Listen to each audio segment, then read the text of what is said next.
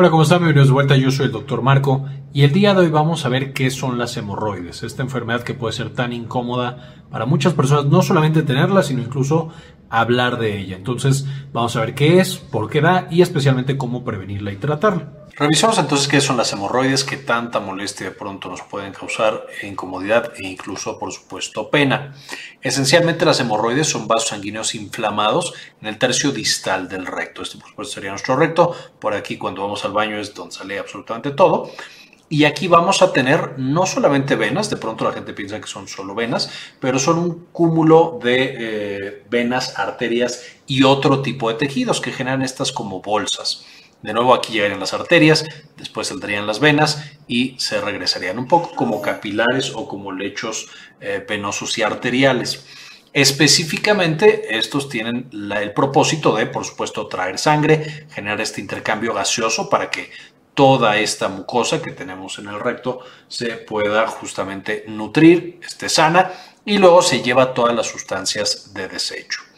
Ahora, las hemorroides no son solo una enfermedad. De hecho, cuando nosotros estudiamos la anatomía, vemos que estos cúmulos en general se llaman hemorroides. En este video, cuando digamos hemorroides, nos vamos a referir a justo estos cúmulos, que voy a llamarles eh, venas. Eh, sin embargo, de nuevo, ya quedamos que son arterias, venas, capilares y otros tejidos. Pero estas venas se empiezan a inflamar porque la sangre se queda aquí atorada. Ahora, estas hemorroides, ya la patología es la patología anal más frecuente, o al menos de las más frecuentes en la mayoría de los estudios, y está junto con otras, la fisura, está junto con los condilomas, está junto con otras patologías, sin embargo, las hemorroides son bastante frecuentes. Puede causar desde molestias leves a problemas ya severos de mucha incomodidad y que requieran atención médica más especializada. Y usualmente tenemos el problema cuando hablamos de hemorroides que no se atiende por vergüenza. Nos da miedo ir con el médico, qué dirán de que estoy yendo a que me revisen justamente mis eh, hemorroides y específicamente estos pacientes tienen muy mala calidad de vida porque, por supuesto, especialmente cuando tenemos versiones más avanzadas, puede llevar a que haya dolor importante y haya incluso que no se puedan hacer muchas actividades. Ahora, si nosotros vemos un poquito la anatomía, podemos ver que nuestro recto está dividido por la línea dentada y esto esencialmente hace que tengamos dos tipos de hemorroides, las hemorroides internas, que están más hacia adentro del cuerpo de esta línea dentada y las hemorroides externas. De las hemorroides internas usualmente tenemos tres, que es por supuesto la lateral izquierda y tenemos dos en el lado derecho, la anterior y la posterior. Estas pueden cambiar un poquito de su estructura o su localización, pero bueno, usualmente así es como las encontramos. Estas que nosotros tenemos adentro van a, como muchos órganos internos, carecer de nervios específicos. Sin embargo, las externas van a encontrarse en toda la circunferencia y van a tener nervios muy específicos que generan ese dolor que puede llegar a percibirse, como si te cortaran literal la piel. Entonces, estos nervios pudendos son los que hacen que las hemorroides externas sean muy frecuentemente dolorosas, mientras que las internas usualmente no dan dolor, a menos que ya generen prolapso y que ya estén generando problemas con el esfínter. Entonces, ahí es donde tenemos que las internas pueden llegar a lastimarnos o más bien a causarnos dolor. Eh, y por supuesto las externas atraviesan o están justo en toda la circunferencia. No son aquí que solo son unas bolsitas, sino que están por todos lados. Además de esto podemos ver que tenemos diferentes patologías. Aquí adentro tenemos cierto nivel de presión y acá afuera es otro nivel de presión. Eso hace que de manera externa frecuentemente tengamos trombosis, es decir, se queda la sangre atorada y se genera un trombo, mientras que las internas usualmente tenemos prolapsos importantes. Crecen y crecen y crecen hasta que empiezan a salir justamente de la cavidad. Y esto va a llevar, por supuesto, a que tengamos diferentes tratamientos ideales. Ya quedamos que puede haber un rango de enfermedades. Muchas de las personas van a tener hemorroides no tan severas, caracterizadas por prurito y malestar, especialmente cuando nos sentamos. Sin embargo, si no las atendemos, si ya hemos tenido varios episodios o si el paciente tiene una patología más complicada, esto lo puede llevar hasta tener una crisis hemorroidal aguda, en la cual tenemos un prolapso importante, un crecimiento con inflamación importantes, eh, se puede llegar a encontrar sangrado, que de nuevo es importante, una trombosis, úlceras, que crece tanto esta hemorroide que justamente ulcera la mucosa, incluso puede ulcerar la piel. Podemos encontrar incluso que esta hemorroide original ahora genera una infección agregada. Y por supuesto, una infección puede ser ya difícil de tratar si no la encontramos a tiempo. Entonces, esto por supuesto también nos explica por qué nosotros queremos tratar esta patología cuando va empezando, cuando casi no genera estos eventos ya tan intensos y que ya requieren hospitalización y tratamientos mucho más avanzados. Aquí es muy fácil tratarlas, aquí ya es mucho más complicado tratarlas y los pacientes pueden tener otras comorbilidades. Ahora, ¿cuáles son los factores de riesgo? Esencialmente vamos a tener que todo lo que haga que aumente la presión en esta zona hace que no pueda regresar la sangre fácilmente, quede estancada y eso lleva al crecimiento, luego a la inflamación, luego a la formación de trombos y a todas las demás patologías. Algunas de las cosas que incrementan la presión o que debilitan el tejido que está resistiendo esa presión son las personas mayores y aquí usualmente definimos personas mayores como más de 65 años. Sin embargo, para el caso de las hemorroides, más de 30 años ya constituye un factor de riesgo. Evidentemente, mientras más años tenemos, más probable es encontrar esta patología. Sin embargo, desde los 30 años la podemos llegar a encontrar. Vamos a tener que todo lo que haga el tránsito intestinal lento o que las evacuaciones sean demasiado duras, que, no sean suficientemente blandas e hidratadas, nos va a llevar a un incremento en el riesgo de esta patología. Entonces aquí podemos encontrar, por supuesto, una dieta baja en fibra, una dieta baja en agua, eh, por supuesto también una dieta que no es adecuada, va a tener estas características. El embarazo, porque por supuesto el crecimiento del bebé en el útero de la mamá incrementa la presión abdominal en general y por supuesto también en esta región tan importante. Pasar mucho tiempo sentado en el baño, incrementa también esta presión.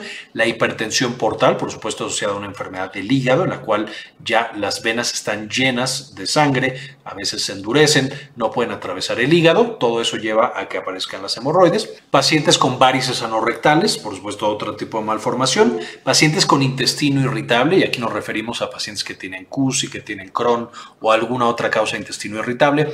Pacientes con obesidad, de nuevo por el incremento en la presión intraabdominal. Y pacientes que hayan tenido cirugía rectal o alguna otra lesión rectal, una fisura, una episiotomía, todo ese tipo de intervenciones.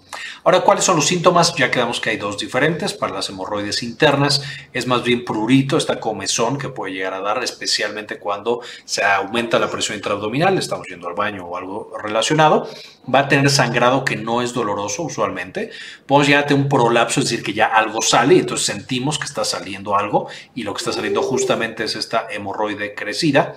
Vamos a tener espasmo del esfínter, especialmente cuando tenemos este prolapso. El esfínter puede llegar a sentir que algo sale, no quiere que salga y entonces tenemos una un espasmo, se cierra mucho y este espasmo del esfínter puede llegar a causar una sensación ya dolorosa, ya puede generar dolor. De nuevo, las hemorroides internas con espasmos, ya que están prolapsando, sí pueden llegar a causar dolor, aunque no es lo más frecuente, no es lo primero que aparece en ellas.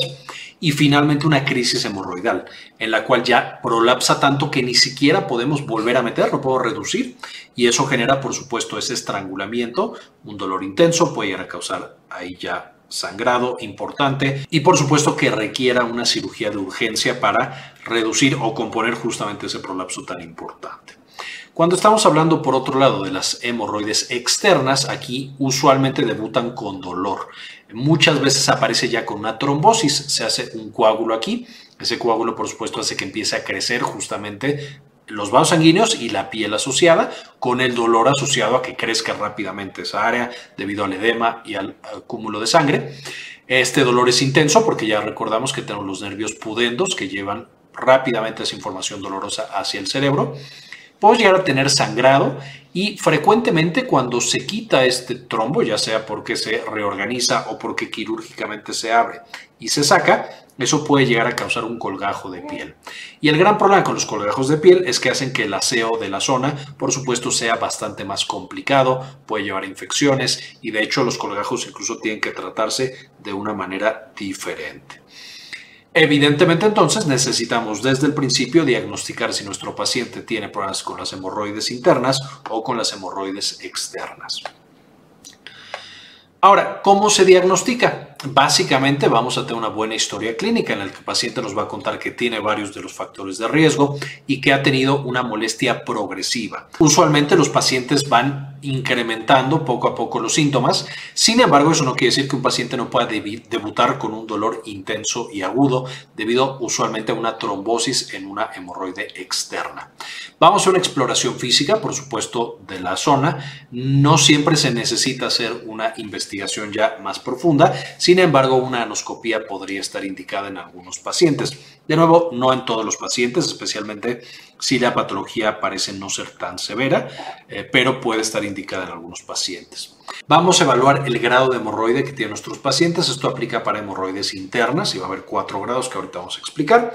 Dependiendo del grado, por supuesto, es la severidad y cómo va a ser el manejo. Vamos a ver si hay alguna infección agregada. Esto, por supuesto, evaluando la lesión, si es que está ya externa y la podemos ver o eh, si hay algún otro dato de que el paciente tenga infecciones. Y también es importante descartar otras patologías asociadas que pueda tener nuestro paciente. Por ejemplo, el sangrado crónico que muchas veces tienen los pacientes que o no se habían dado cuenta o tardaron mucho en ir con el médico, puede llevar a que el paciente tenga anemia. Vamos a hacerle pruebas de coagulación solo para descartar que el paciente vaya a tener alguna complicación justamente por problemas de la coagulación y tenga más sangrado del que tendría un paciente normal. Y el estado inmunológico, de nuevo por el riesgo de infección que pueden llegar a tener estos pacientes. Un paciente inmunocomprometido que tiene hemorroides, por supuesto, necesitamos ser un poco más agresivos con ese manejo. Cuando nos vamos al nivel de hemorroides o al grado de hemorroides que tiene nuestro paciente, de nuevo hablando de hemorroides internas, Ahí la, una de las clasificaciones más actuales es la guía de la Sociedad Americana de Cirujanos de Colon y Recto, por sus siglas en inglés. Y aquí lo que tenemos es una hemorroide interna grado 1, es simplemente prolapso un poco. Podemos verla justamente en el canal rectal. Pero esta protrusión, por supuesto, ni siquiera atraviesa la línea dentada. En el grado 2 ya tenemos una hemorroide, por supuesto, más grande que protruye, ya tiene este pequeño prolapso. Justamente está, especialmente cuando el paciente hace esfuerzo aumenta la presión intraabdominal, entonces ya atraviesa esta línea dentada. En el grado 3 tenemos un paciente que literal ya se ve en el exterior la hemorroide, especialmente cuando está justamente haciendo fuerza, aumentando la presión, pero en el grado 3 se puede reducir. Es decir, en la consulta podemos volver a meter todo el tejido de la hemorroide. Esto nos dice, por supuesto, que el paciente todavía no, no es tan grave, no es tan urgente el manejo. Y en el grado 4 tenemos esta protrusión o este prolapso incluso ya por fuera y esta ya no se puede reducir. Por más que lo intentemos, por la inflamación y por las características de la lesión, no logramos meterlo y ahí el riesgo de, de encarcelamiento, por supuesto, es mucho más alto. En términos generales, esto por supuesto depende por completo de la evaluación que haga cada uno de los médicos con su paciente, pero en términos generales, grado 3 y grado 4 ya usualmente pasan directo a cirugía. No siempre urgencia, puede tomar un par de días, un par de semanas, pero van a necesitar una cirugía. Grado 1 casi siempre y grado 2 depende, este es un poco de los confusos. Ahí vamos a poder utilizar medidas un poco más conservadoras, dieta y algunos cambios en el estilo de vida y los pacientes pueden mejorar y no requerir una cirugía. De nuevo, esto depende muchísimo del paciente, depende muchísimo del médico. Sin embargo, en términos generales, 1 y 2 puede ser conservado el tratamiento. 3 y 4 usualmente ya es quirúrgico el tratamiento.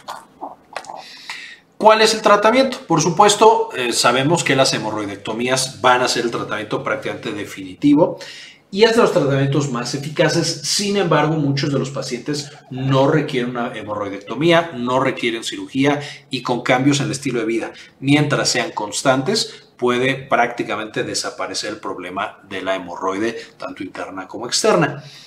Eh, y justo de lo que he mencionado, solo tratar cuando causan molestias. Si un paciente le encontramos un hemorroide, pero realmente es completamente asintomático, ahí no tendríamos que estar haciendo ningún cambio eh, o más bien ningún procedimiento, ninguna intervención más avanzada. ¿Qué sí tenemos que hacer en todos los pacientes que presenten hemorroides? Incrementar la fibra y el agua en la dieta. Esto, por supuesto, para que el tiempo o el tránsito intestinal sea mucho más rápido y no se tenga que hacer tanto presión abdominal para expulsar justamente la materia. Esto ayuda muchísimo en los pacientes. Evitar estar sentado y en el baño tanto tiempo. Por supuesto, dejar el celular afuera del baño. Lo estoy viendo ustedes. Sé que muchos incluso están viendo este video ahí, pero bueno. Eh, baños tibios pueden ayudar, ya que tenemos el problema, ya que tenemos el dolor, los baños tibios pueden ayudar, especialmente cuando ya estamos teniendo espasmos del esfínter, que pueden llegar a ser muy molestos.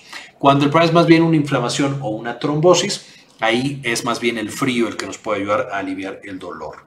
Vamos a tratar de evitar cosas que irriten justamente el intestino. Y aquí tenemos, por supuesto, el chile o el picante, tenemos los alimentos muy grasosos y tenemos los antiinflamatorios no esteroideos, que son medicamentos muy buenos, pero que en el tratamiento de los hemorroides no se utilizan con frecuencia debido justo a que pueden causar esta irritación intestinal.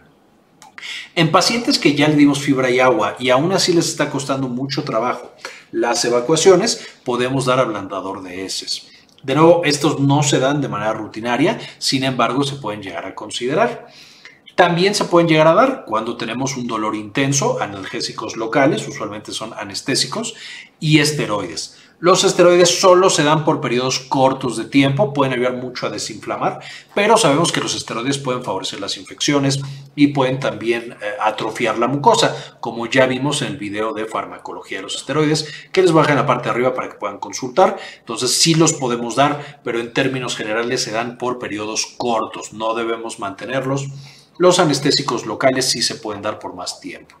Y finalmente, por supuesto, la hemorroidectomía y otras intervenciones. Aquí no voy a meter la parte quirúrgica, pero bueno, hay intervenciones, no tanto una cirugía y cirugías tal cual, que pueden ser tratamientos. La mayoría de los pacientes, ya quedamos, especialmente en las primeras fases de una hemorroide, resuelven con terapia conservadora y mientras se mantengan justamente estos cambios, no estar tanto tiempo sentado y demás, eh, no vuelve a aparecer el problema por las hemorroides. Sin embargo, en términos reales, el 50% de los pacientes van a recurrir. Es decir, uno de cada dos va a volver a tener un episodio de justamente hemorroides, que de nuevo puede volver a mejorar cuando volvemos a tomar estas intervenciones. Sin embargo, sí puede llegar a ser molesto para estos pacientes. Si nos vamos a, a, los pacientes atendidos con cirugía, solamente el 5% van a tener una recurrencia justo porque estamos quitando literal el problema de manera mucho más específica. Y algunas de las que nosotros tenemos, de las que no resuelven con terapia conservadora, justamente pueden progresar y ya generar una trombosis, una infección eh, y otras cosas, una úlcera, etcétera, etcétera. Entonces, por eso es tan importante atenderlas de manera adecuada y de manera eh, pronta. Pueden llegar a generar, por ejemplo, también dolor crónico, dolor neuropático, etcétera, etcétera.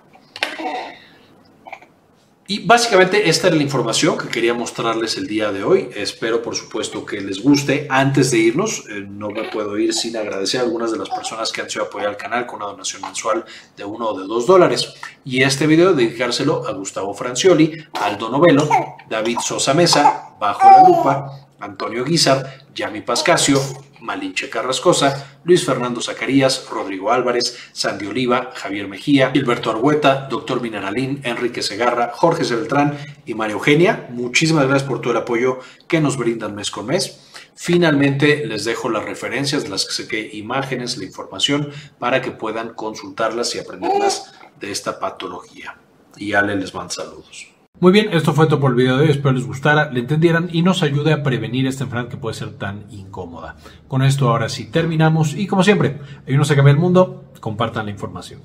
Quería comentarles también que ya tenemos activada nuestra clínica en línea, Clínica Cares.